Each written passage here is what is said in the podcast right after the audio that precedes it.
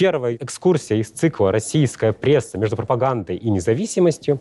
Она посвящена актуальной теме «Пресса и власть». Ее проведем э, э, мы, я, Евгений Емельянов, и моя коллега Елена Володарская.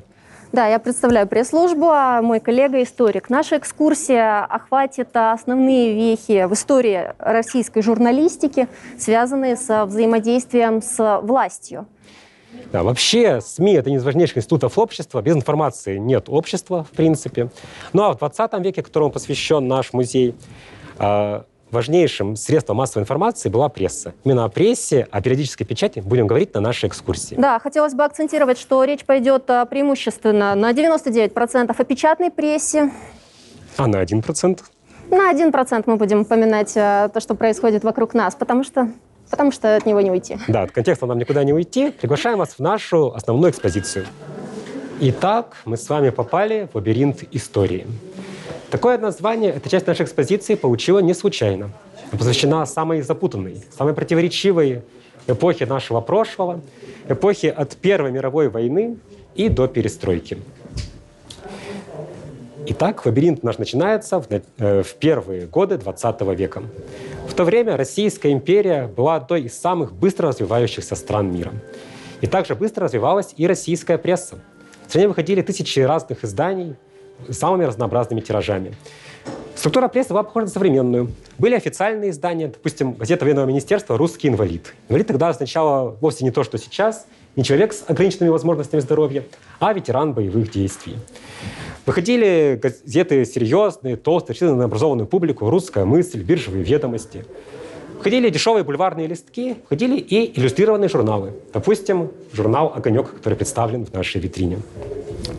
Во время революции 1905 года в стране отменили цензуру. Стала выходить э, пресса разных политических э, взглядов, либеральные газеты, социалистические. Даже большевики легально выпускали свою газету «Правда».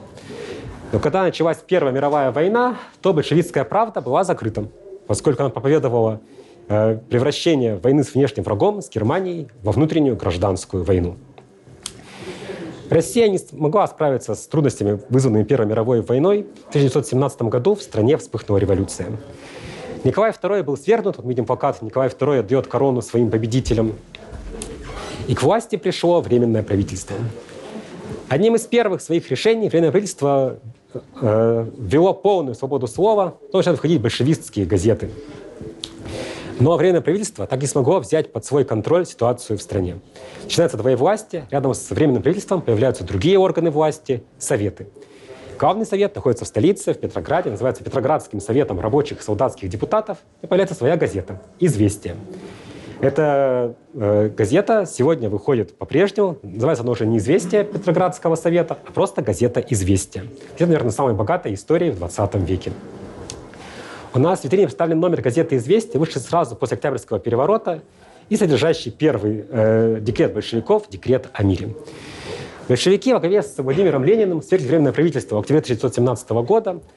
Э, первые же часы своей власти они издают декрет о мире, который призывает все воюющие страны в Первой мировой войне э, прекратить боевые действия. Но большевики вовсе не были какими-то пацифистами. Как я уже говорил, они предлагали превратить мировую войну в войну гражданскую, в войну за э, свободу трудящихся, войну против капитализма, за социализм внутри отдельно взятой страны. Уже через два дня после прихода к власти большевики издают декрет о печати, которому закрываются э, все либеральные издания. По сути, начинается самый настоящий цензурный террор. Э, не, то, что какие-то отдельные статьи запрещаются, запрещаются целые газеты э, полностью и беспрекословно. Вскоре в стране начинается та самая полноценная гражданская война. В следующий раздел нашего лабиринта.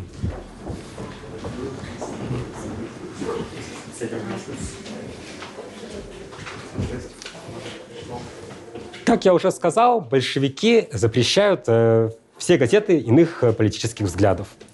Правда, на территориях, которые переходят под контроль белых армий, на время старые газеты восстанавливаются. Допустим, у нас в витрине находится газета «Сибирская жизнь». Она выходила в городе Томске, в Сибири с конца XIX века. Э, потом большевиками была закрыта, а в 18 году недолго возродилась, пока Томск находился под властью белых. Затем в 1919 году в Томск вновь входит Красная Армия, и сибирская жизнь прекратила существование окончательно. Правда, многие газеты и журналы исчезали не только потому, что большевики запрещали, а просто потому, что введенная большевиками политика военного коммунизма породила в стране разруху, экономические трудности, и издания просто не выдерживали экономической ситуации. Так, в 1918 году закрылся журнал «Огонек». Если бы большевики остались э, э, с своей политикой военного коммунизма, они бы никогда не победили в гражданской войне. Они поняли, что эта политика тупиковая. В 1921 году вводится НЭП, новая экономическая политика, сжаются элементы рыночной экономики. Гражданская война заканчивается победой большевиков. Э, и вновь начинает развиваться э, пресса, периодика. Прежний цензурный террор гражданской войны уходит в прошлое, но теперь вводится предварительная цензура. Появляется новый государственный орган, Главное управление по делам литературы и издательств, который да, сокращенно главлит, который теперь контролирует все печатные издания. И без санкций главлита ничего публиковать становится невозможным. Э, в эпоху НЭПа возрождается журнал «Огонек». Его возрождает лучший советский журналист, блестящий публицист Михаил Кольцов, чей портрет у нас представлен на экскурсии. Я его возьму и покажу нашим гостям. А вот фотография Михаила Кольцова. Кольцов – легенда советской журналистики. Прославился не только «Огоньком», но и своими блестящими корреспонденциями. Под руководством «Огонек» становится одним из самых читаемых журналов страны. Когда в конце 20-х годов НЭП э, уходит в прошлое, начинается политика насильственного построения социализма в отдельно взятой стране. «Огонек» теперь уже воспевает индустриализацию, коллективизацию. Вот у нас в витрине один из номеров «Огонька», который как раз посвящен э, успехам коллективизации. Но тем временем Кольцов становится э, одним из главных продвигателей культа личности Сталина. Да, потому что, будучи лучшим журналистом страны, не мог остаться в стороне от э, формирования культа личности Сталина. В 1929 году Сталин отмечал свой юбилей, 50-летие, начинаются масштабные юбилейные торжества, и в те дни Михаил Кольцов писал. Сталин – сильнейший ленинец. Рабочий класс не жмурится от слова «диктатура». Да, дело в том, что иностранная пресса уже тогда писала о том, что Сталин — это диктатор, э, держащий в своих цепких руках страну. Кольцов заявлял, что в стране не диктатура Сталина, есть диктатура партии, диктатура работ пролетариата, вот, которые ведут страну в светлое будущее. Да, роль прессы, она очень велика. Э, мы знаем, что прессу часто называют четвертой властью, потому что она э, контролирует политиков, общество, влияет на развитие страны. В Советском Союзе пресса не была отдельной властью, но пресса была инструментом в руках власти, важнейшим политическим инструментом. Еще называл газету агитатором коллективным, коллективным пропагандистом и организатором масс. Чтение газет становится очень важным.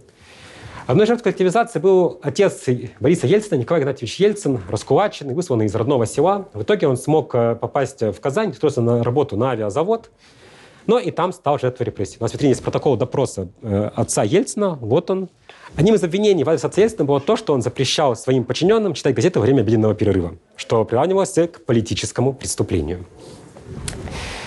Э, газеты воспевают успехи индустриализации, коллективизации, гневно клеймят врагов народа. Особый накал э, ярости в советской прессе начинается во время Большого террора, когда репрессии достигают своего пика. Бывшие вожди партии, теперь оказавшиеся в оппозиции, становятся жертвами показательных публичных процессов – когда в марте 1938 года шел процесс над Николаем Бухариным, Михаил Кольцов писал. Когда встают прохвосты, которых судебный язык корректно называет подсудимыми, Хочется вскочить, закричать, ударить кулаком по столу, схватить за горло этих грязных, перепачканных кровью мерзавцев, схватить и самому расправиться с ними. Через несколько месяцев расправились уже с Кольцовым. Он был арестован, держался долгое время в тюрьме, подвергался пыткам. Вот его фотография из следственного дела. В 1940 году был расстрелян. Советская пресса, в первую очередь пресса пропагандистская, агитирующая, организующая, мере это проявляется и в годы Великой Отечественной войны. Да, э, все газеты страны призывают к борьбе с врагом. Лучшие писатели, журналисты выступают на страницах э, центральной прессы. Наверное, самым блестящим журналистом той эпохи был выдающийся писатель Илья Эренбург. А вот фотография Ильи Эренбурга. Эренбург, человек высочайшей культуры, не выставлялся под читателем. Он не стеснялся сложных слов, глубоких образов. Тем не менее, его статьи пользовались огромной популярностью, обладали колоссальной э, силой воздействия. Известный поэт Константин Симонов э, вспоминал, что лично видел в одном из партизанских отрядов приказ. Газеты пускать на раскуривание, кроме статей Эренбурга. В годы войны в прессе появляются э, положительные отзывы о союзниках антигитлеровской коалиции, о Великобритании, о США. Но война заканчивается победой, и за победой над, э, фашистом, над фашизмом начинается новое противостояние, холодная война. И теперь уже Англия и Америка становятся объектом для э, яростной критики в советской прессе. Европа делится между э, соцлагерем и западным свободным миром. Континент опускается железный занавес. Одни из основных противостояний холодной войны приходятся на эпоху после смерти Сталина, на эпоху оттепели. Тогда происходит э, подавление венгерского восстания, вот советские танки в Будапеште. Берлин разделяет на две части Берлинская стена. Э, но внутри СССР эпоха оттепели была эпохой гуманизации всей жизни в обществе. В то время ведущей газетой страны становится газета «Известия». Ее возглавлял легендарный главный редактор Алексей Аджубей, зять Никиты Хрущева. Алексей Аджубей и дочь Никиты Хрущева Рада познакомились и поженились еще в то время, когда Хрущев был московским руководителем, возглавлял Московский комитет партии. Э, Затем, когда Хрущев возглавил страну, то Аджубей, пользуясь своим э, положением, э, смог добиться гораздо большей свободы, чем остальные главные редакторы. Использовал это положение для того, чтобы превратить газету «Известия» из э, самой скучной в самую интересную, самую читаемую газету страны. Аджубей экспериментировал с дизайном пытался делать новые интересные заголовки, но, наверное, самое главное, что в нем изменилась полностью редакционная политика «Известий». Из сухой официальной газеты «Известия» превратились в газету э, яркую, газету, главной целью которой стал девиз «Помочь человеку». Не классу, не обществу, а конкретному человеку. В «Известиях» были лучшие журналисты того времени, например, Анатолий Аграновский. Вот мы видим его на фотографии. И вот яркий пример деятельности газеты «Известия». В 1961 году э, Аграновский узнает, что в Чувашии хирург Святослав Федоров э, пересадил девочке искусственный хрусталик, и девочка, слепая от рождения, начала видеть. Но Федорова осудили за опыты на людях, э, за э, ненаучные шаги, и хотели вообще лишить медицинской практики. Аграновский едет в Чувашию, пишет материал о Федорове, он выходит в центральной прессе, в «Известиях». И после этого Федоров получает возможность дальше проводить свои медицинские исследования.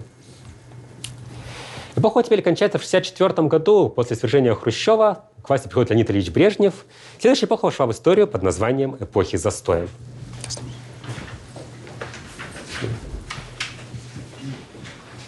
Наступают 70-е годы.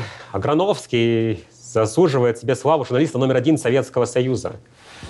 Он становится ведущим мастером очерка, э, сути литературного произведения, сказывающего о тех или иных социальных, э, моральных проблемах.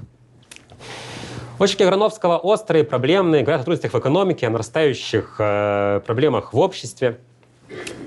Но это скорее исключение из правил. Официальная пресса становится все более скучной, все более помпезной.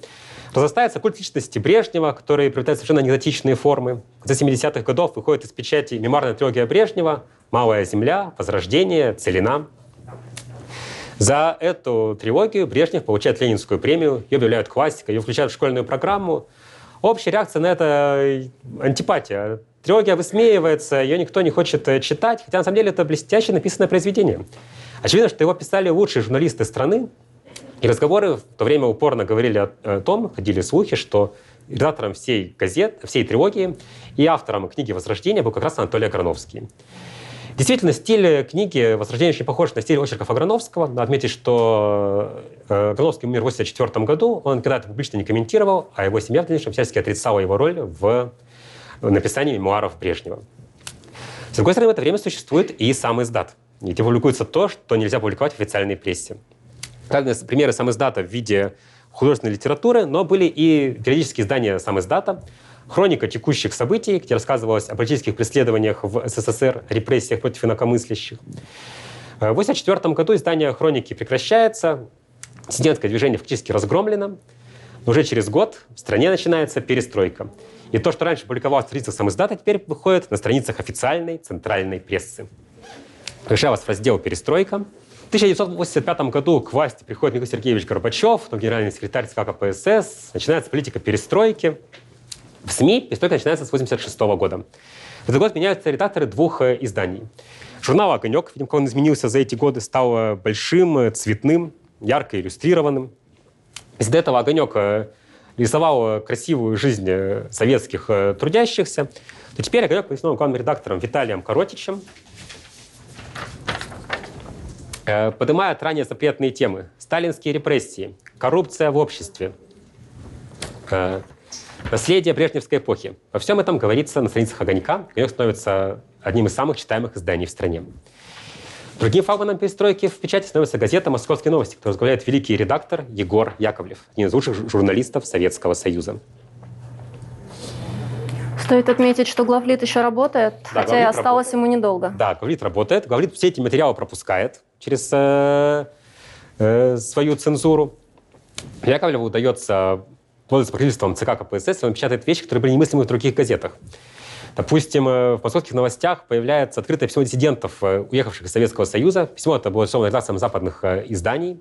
Нем говорилось, что перестройка — это лишь косметические перемены на фасаде советской системы, остается внутри все той же репрессивной карательной машиной.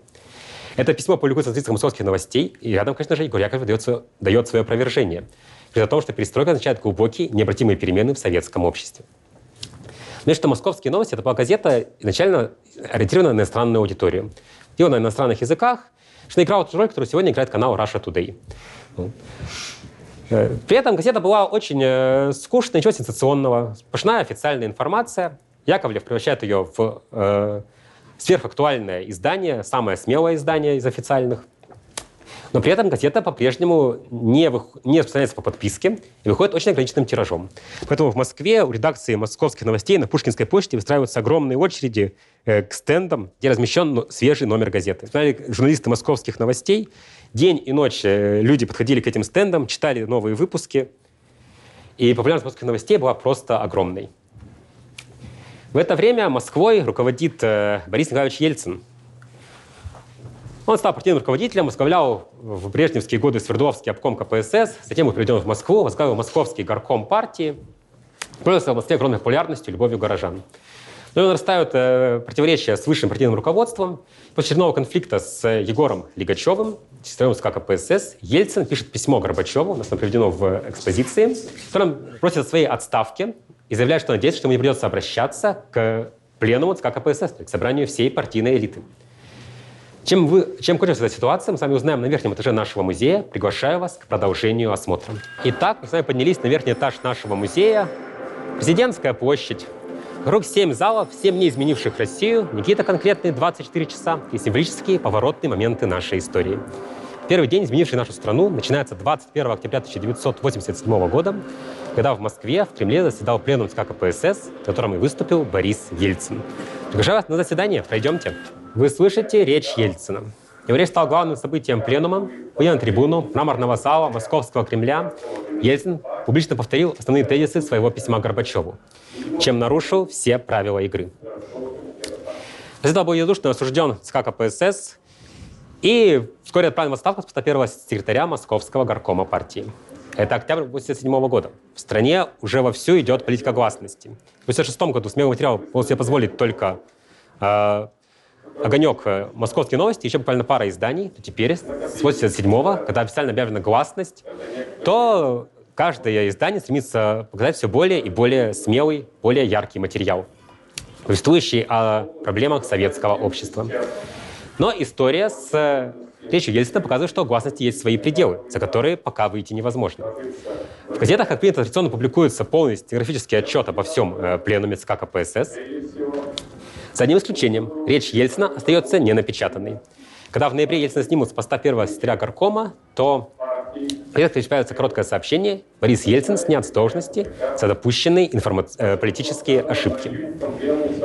После этого в Москву летят письма, в которых люди оказывают поддержку Ельцину, пишут о том, что текст выступления до сих пор не опубликован, что противоречит атмосфере демократии и гласности.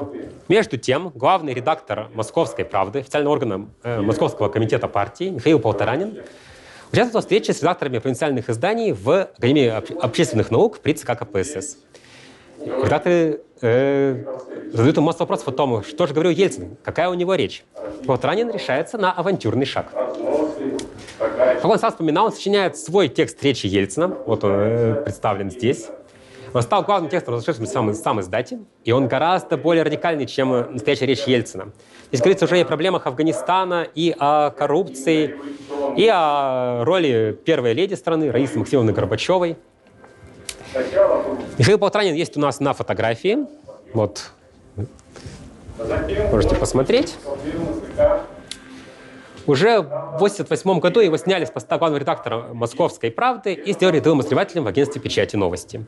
Но в 1989 году э, речь Ельцина опубликована в официальном журнале «Известия СК КПСС». Вот посмотрите просто в ту часть зала. Там есть выдвижная витрина, где у нас приведена эта публикация. Но тогда, в 1989 году, эта публикация уже не могла э, ничего изменить. Ельцин был популярен э, и без полной публикации этого текста. Те, кто пытался как-то его этим скомпрометировать, э, ничего не могли с этим поделать, потому что Ельцин уже приобрел огромную популярность как выразитель интересов советских граждан, как выразитель интересов простого народа. Мы с вами движемся дальше. Из Кремля на московские улицы. История с Ельциным показывает, что гласность – это еще не полноценная свобода слова. Гласность – это разрешенная критика, разрешенная в пределах, ограниченных э, партийным руководством. Допустим, не получают свой голос в полной мере противники перестройки. В марте 1988 года газета «Советская Россия» публикует письмо преподавательницы Ленинградского технологического института Нины Андреевой под названием «Не могу поступаться принципами», в котором Нина Андреева заявляет о том, что она не согласна с критикой предыдущих эпох советской истории, с критикой Сталина. Она считает, что это все является Э, вредным для дела социализма. После чего Нина Андреева начинает повсюду критиковаться как символ противников перестройки, как э, выразитель тех, кто тормозит э, преобразование в обществе. А за этой публикацией многие видят э, руки э, Егора Лигачева, что именно Лигачев был тот человек, который организовал публикацию этого письма в Советской России. Лигачев становится символом антиперестроечных сил. Но вскоре становится ясно, что главная э, сила, кто может противодействовать Горбачеву, это вовсе не консерваторы, не те, кто против перестройки, а наоборот. Демократы, те, кто выступают за радикализацию преобразования, преобразования в стране, чтобы они были более э, решительными, чем политика Горбачева. Лидером э, демократов становится Борис Ельцин. Весной 1989 года Борис Ельцин избирается народным депутатом СССР. Избирают в столице Советского Союза, в Москве. Он триумфально выигрывает выборы. Затем, осенью 89 уже будучи народным депутатом, Ельцин совершает визит в Америку. После этого итальянская газета «Република» печатает о Ельцине очень критичный материал, заявляя о том, что Ельцин э, безобразно ведет себя в Америке. Эту статью перепечатывает газета «Правда». Видимо, октябрь 1989 года, перепечатка статьи из «Републики» в «Правде», разузнанная критика Ельцина. Но правде ситуации никто не верит. Ельцин сверхпопулярен. Видимо, у редакции «Правды» э, пикет с транспарантом «Ложь». И слово сделано из заголовков газеты «Правда». Становится все более очевидно, что нужно превращение гласности в полноценную свободу слова. За это выступают и демократы во главе с Ельциным, и многие профессиональные юристы. Эта группа юристов э, в составе Михаила Федотова, Юрия Батурина и Владимира Энтина начинает готовить закон о печати. Эти люди не работали в Всесоюзном научном юридическом институте, не были даже депутатами. Чтобы законопроект мог даже попасть на рассмотрение куда-то, он должен был быть опубликован. Закон о печати других СМИ предусматривал ликвидацию цензуры, ликвидацию главлита. Вопрос, как же он может быть напечатан, если в нем содержится призыв к ликвидации главлита? Главлит никогда такое не пропустит. И здесь э, удалось обойти этот запрет через Прибалтику. В Прибалтике революционные изменения были гораздо более активными. И вот в 1988 году в эстонской газете «Спор Дилехт», то есть спортивная газета, был напечатан текст законопроекта на эстонском языке. Михаил Федотов, один из авторов законопроекта с этой публикацией. Затем также в Эстонии закон печатается на русском языке, точнее законопроект. А по тогдашним правилам, э, однажды опубликованный текст уже не требовал э, санкций главлита на дальнейшую э, перепечатку. И после этого законопроект о печати распространяется по всем центральным газетам страны. Тем не менее, борьба за принятие была очень долгой, очень драматичной. Видимо, первая публикация законопроекта была в 1988 году, а был принят он только 12 июня 1990 года. В этот день закон о печати других СМИ был принят Верховным Советом Советского Союза. Согласно этому закону, цензура в стране отменялась, и главлит, существовавший еще, еще с ленинских времен, прекратил свое существование. После отмены цензуры появляются новые издания, которые раньше не могли выходить. Значит, немножко останемся в этом зале. Допустим, появляется журнал «Столица», формально являвшийся органом Моссовета. Во-первых, Моссовет победили демократы, и журнал был демократическим. Но, по сути, это было свободное издание, которое сознательно печатало то, что раньше не могло выйти по причине цензурных, цензурных ограничений. Видимо, Андрей Мальгин, главный редактор «Столицы», пишет в первом номере свою редакционную колонку, которая так и называется «Без цензуры».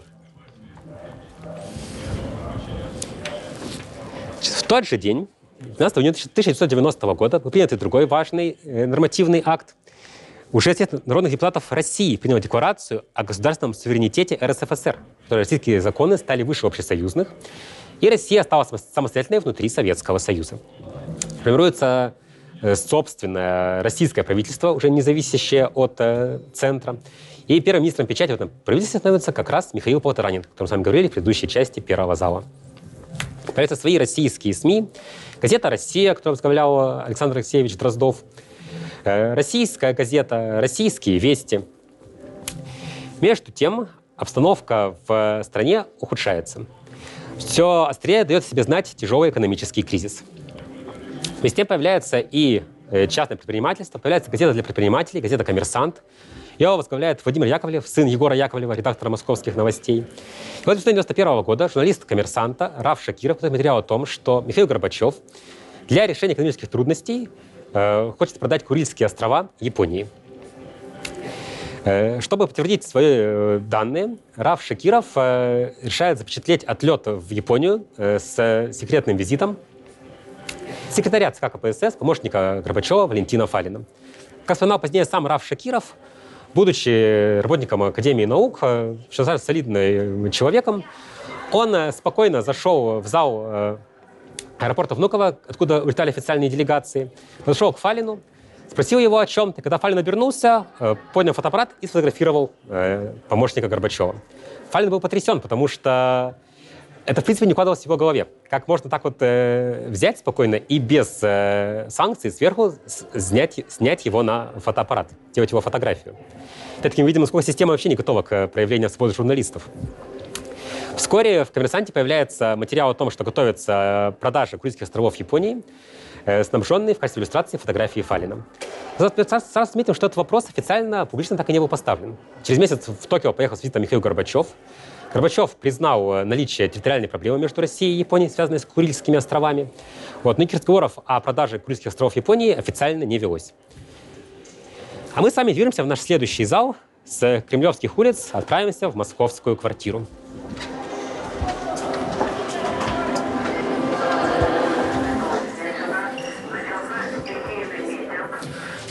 Итак, кризис в стране углубляется с каждым днем. Тем не менее, для нас становится потрясением, когда 19 августа 1991 года э, они узнают о том, что в стране произошел государственный переворот. Михаил Сергеевич Горбачев отстранен от власти, в Москве введено чрезвычайное положение, власть захвачена Государственным комитетом по чрезвычайному положению, сокращенно ГКЧП. Э, члены ГКЧП, совершившие путч, путчисты, запрещают демократические издания. В Москве остается лишь несколько газет, партийная пресса, Газета «Известия» орган Верховного Совета, газета «Труд» орган профсоюзов, конечно, газета Министерства обороны «Красная звезда». Остальные газеты, газеты запрещены. Ну и, кстати, мы можем видеть, что в это время происходит на телевидении. Да. Официальное заявление комитета Лебединое озеро, ставшее символом того, что случилось что-то нехорошее. И закрытые газеты. Да, в этой ситуации журналисты, как и другие москвичи, не сдаются оказывают сопротивление путчистам. Из квартиры мы с вами идем на баррикады. Баррикады возводятся в Москве вокруг Белого дома. Находится российское руководство во главе с Борисом Ельциным, который возглавил сопротивление путчу ГКЧП. Известия разрешены, вот, но газета э, отличается от других тем, что не публикуется обращение Ельцина к гражданам России, в котором призывает не подчиняться действиям путчистов. Сняли потом члены э, редакции «Известий». Решающую роль в публикации этого обращения сыграли работники типографии, которые просто отказались набирать номер в печать до тех пор, пока в нем не появится обращение Ельцина. В итоге «Известия» прорывают информационную блокаду вокруг э, Ельцина. Они э, выходят на территории всей страны. А в Москве редакторы запрещенных изданий, аргументов и фактов, коммерсанта, комсомольской правды, московских новостей, журнала «Столица» публикуют общую газету, которую редактирует Егор Яковлев. Значит, в фотографии коммерсанта печатается общий номер, в котором содержится призыв к сопротивлению путчу. Вот мы с вами видим э, титульный лист этой газеты.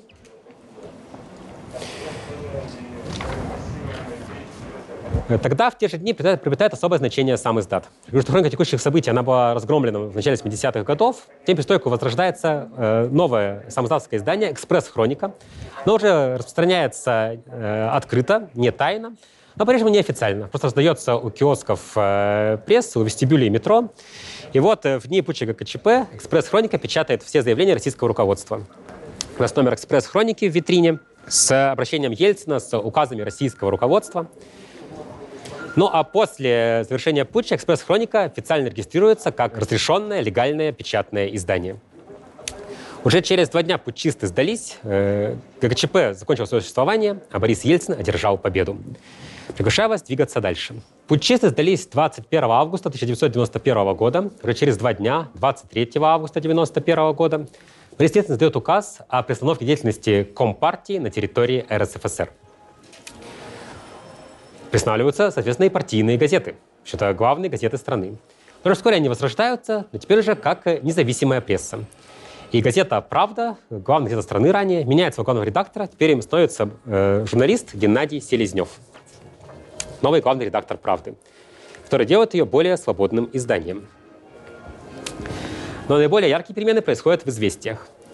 «Известия», они э, заявляют о том, что они будут полностью независимой газетой, независимой от Верховного Совета СССР, э, избирают себе нового главного редактора сами впервые за всю историю газеты. Становится журналист Игорь Галимбиовский. Вот его фотография, можете посмотреть. Известен становится теперь э, ведущей демократической газетой России. Именно с известием связаны драматические события уже следующих э, лет, когда начнут действовать реформы, начатые президентом Ельциным. Решалось двигаться дальше. В 25 января 1991 года распадается Советский Союз окончательно, он уходит в историю. Обстановка в стране в это время очень тяжелая. Дефицит достигает своего апогея. У нас на прилавках только морская капуста и березовый сок. Нужны какие-то радикальные экономические реформы.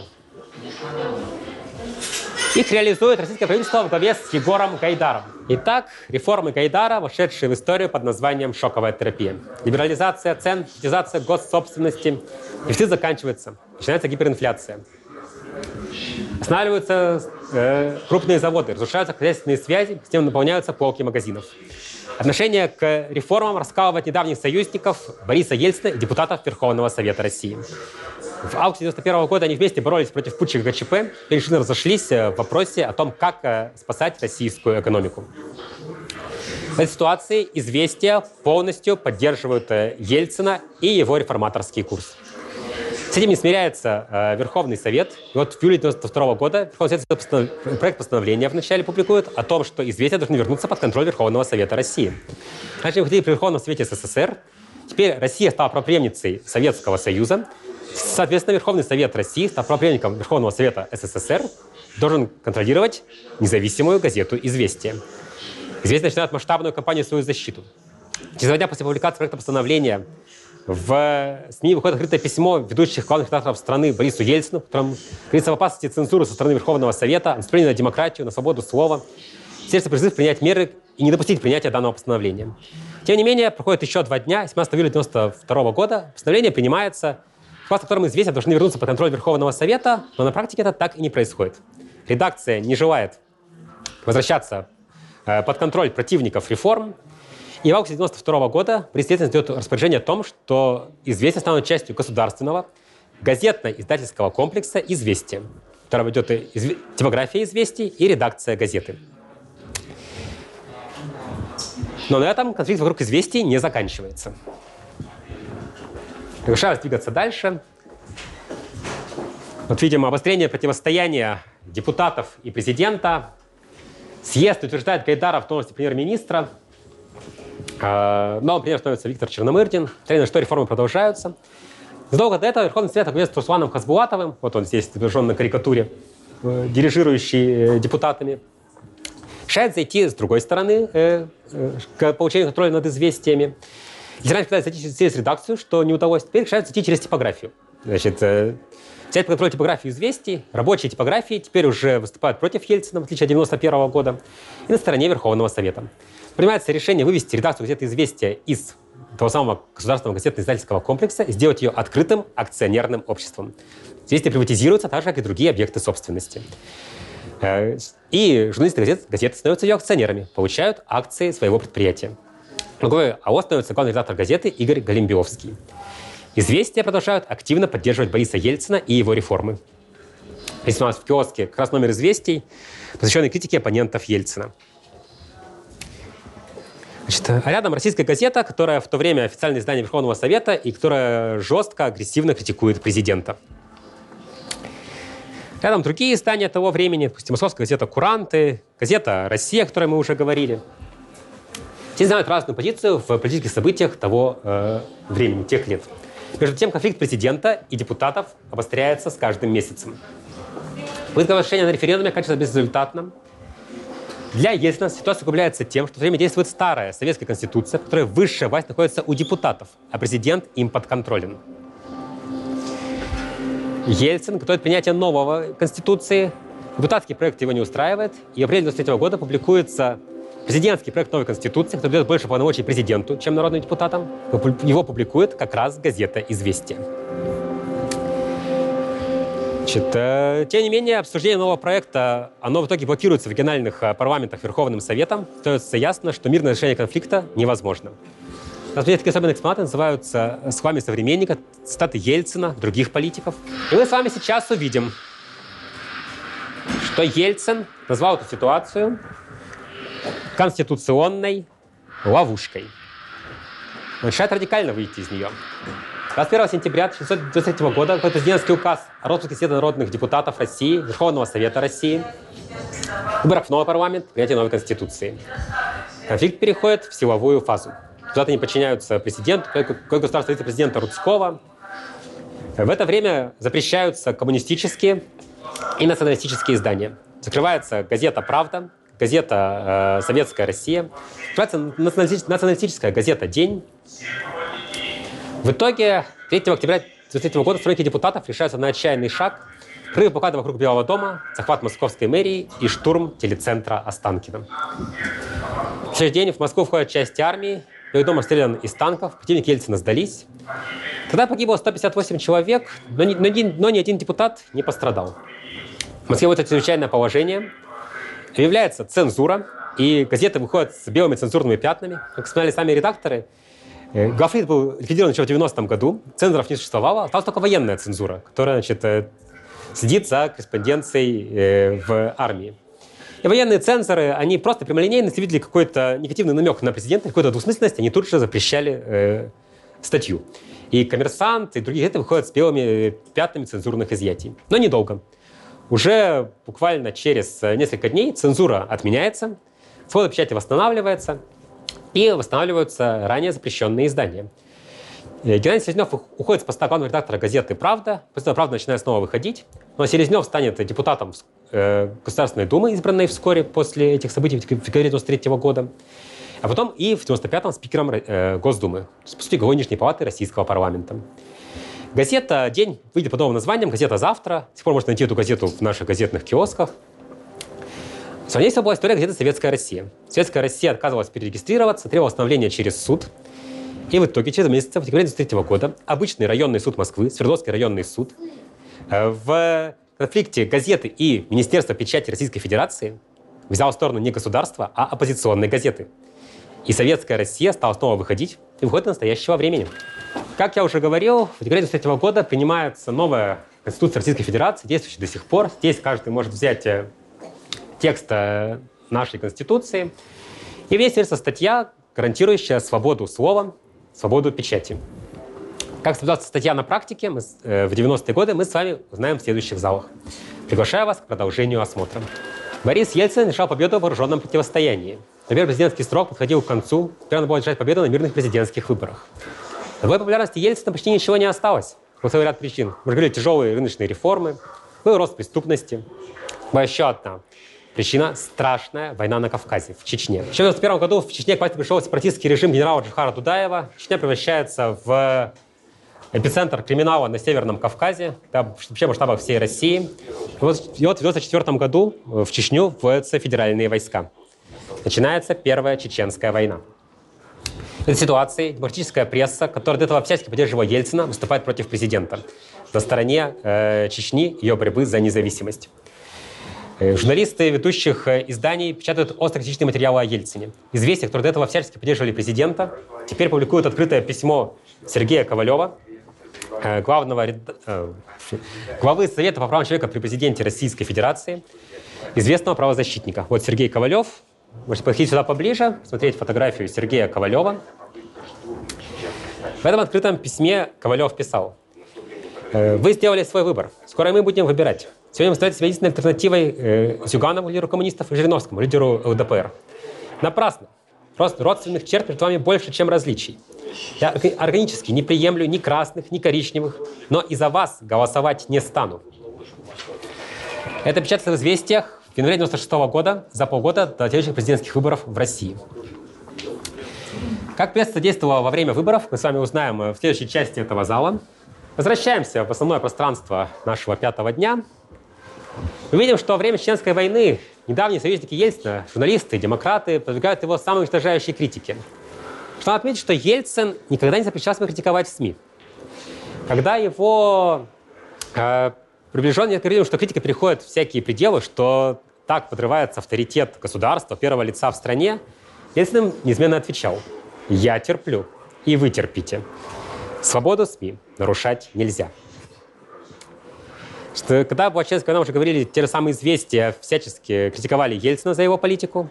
Когда в 1996 году стало ясно, что э, альтернативой э, Ельцину станет возвращение коммунистов к власти, приход к власти Зюганова, то тон публикации меняется, теперь же известия и другие газеты всячески поддерживают Ельцина в его э, предвыборной кампании. За исключением в демократическом лагере была только новая газета, возникшая в 1993 году, журналист Александр Минкин и другие корреспонденты, они выступали и против Зюганова, и против Ельцина на стороне Геннадия Явлинского, еще одного демократического кандидата в президенты России. Начинается масштабная антикоммунистическая кампания «Голосуй или проиграешь».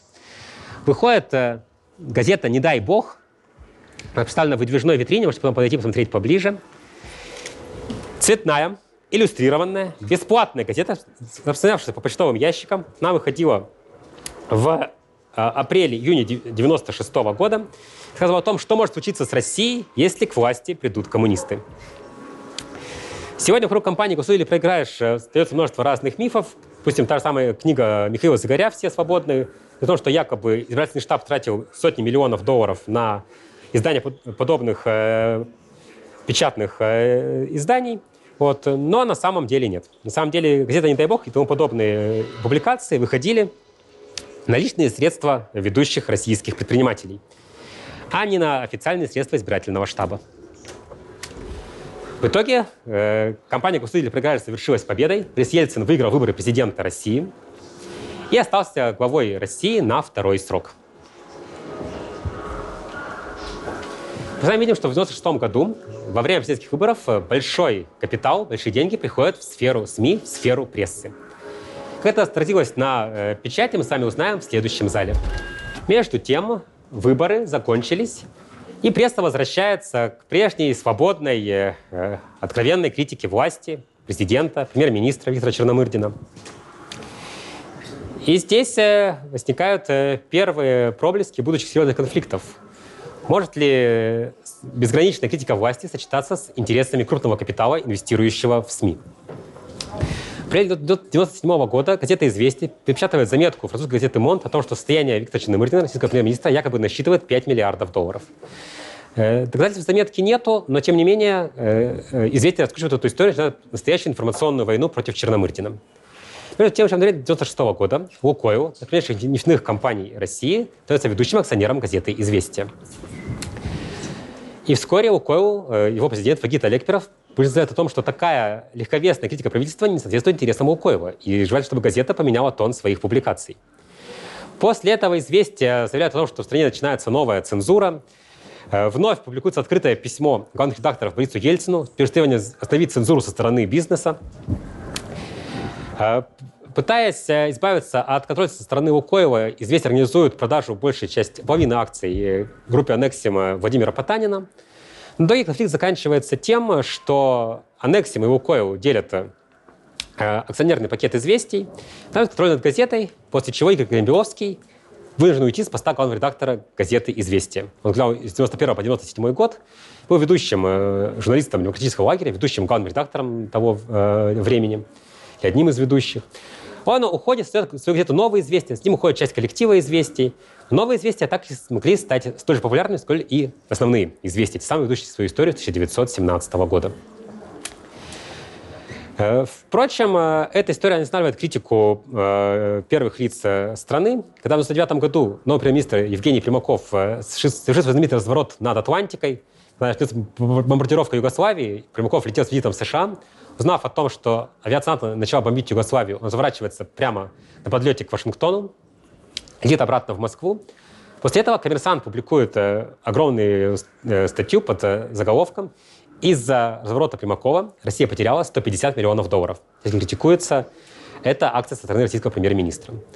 В случае коммерсант не получил никаких санкций за свою статью, э, критикующую главу российского правительства. Э, между тем, мировая обстановка менялась. Примаков вскоре уйдет с поста правительства, но не из-за статьи коммерсанта, а э, на фоне готовящегося импичмента Борису Ельцину. Ельцин сам будет выражать э, скромную, но твердую поддержку Югославии в конфликте с НАТО. И потом, когда в э, Косово, спорную территорию Югославии, войдут э, натовские войска, там будут раньше них переброшены части российской армии из миротворческого контингента в Боснии и Герцеговине, другой балканской стране. Начинается вскоре Вторая Чеченская война. Новым премьер России становится Владимир Путин. А в 1999 года проходят выборы в Госдуму, Блок единства, поддержавший Путина, добивается на них успеха. В стране заканчивается политический кризис, стрясавший ее с конца 1998 года. Итак, э, заканчивается политический кризис в России. И Ельцин принимает окончательное решение подать в отставку и передать полномочия президента Владимиру Путину. Указ об отставке подписан, как мы с вами знаем, 31 декабря 1999 года. Мы сейчас пройдем в президентский кабинет, основная атмосфера, которая была в Кремле в тот день, 31 декабря 1999 года. И поговорим здесь о том, как работали журналисты кремлевского пула в годы президентства Бориса Ельцина. Э, Кремлевский пул — это название группы журналистов, неофициально сопровождает президента в его поездках и э, освещает деятельность главы государства в СМИ. Кремлевский пул формируется в годы президентства Ельцина как раз. До этого в советских газетах была лишь официальная информация о перемещениях э, генсеков, э, не содержащих никаких э, содержательных подробностей, каких-то оценок, вопросов. Вот теперь журналисты летают с Ельциным. Вопросы на пресс-конференциях ему задают не согласованные заранее, а те, которые они сами считают нужным задать. И президент и пресс-секретарь на них отвечают вот, и рассказывают о том, как, собственно говоря, готовятся те или иные политические решения. Вот, кремлевский пол в 90-х был одним из свободных, может быть, самых свободных мест в российской журналистике того десятилетия. А мы с вами движемся в наш итоговый зал, зал свободы. Итак, мы с вами кратко поговорили об истории российской прессы, о взаимоотношениях с властью в 20 веке. Как видим, свобода прессы, она не так просто завоевывается, но она достаточно непрочная и может быть легко потеряна. Может ли пресса быть свободной, э, не будучи экономически независимой? Достаточно ли одной политики власти, чтобы пресса смогла получить э, долгожданную свободу? Какая функция прессы важнее? Сообщение точной информации или ее эмоциональное содержательное оценивание, э, призыв граждан к тем или иным действиям? Мы с вами предлагаем подумать уже после нашей экскурсии самостоятельно –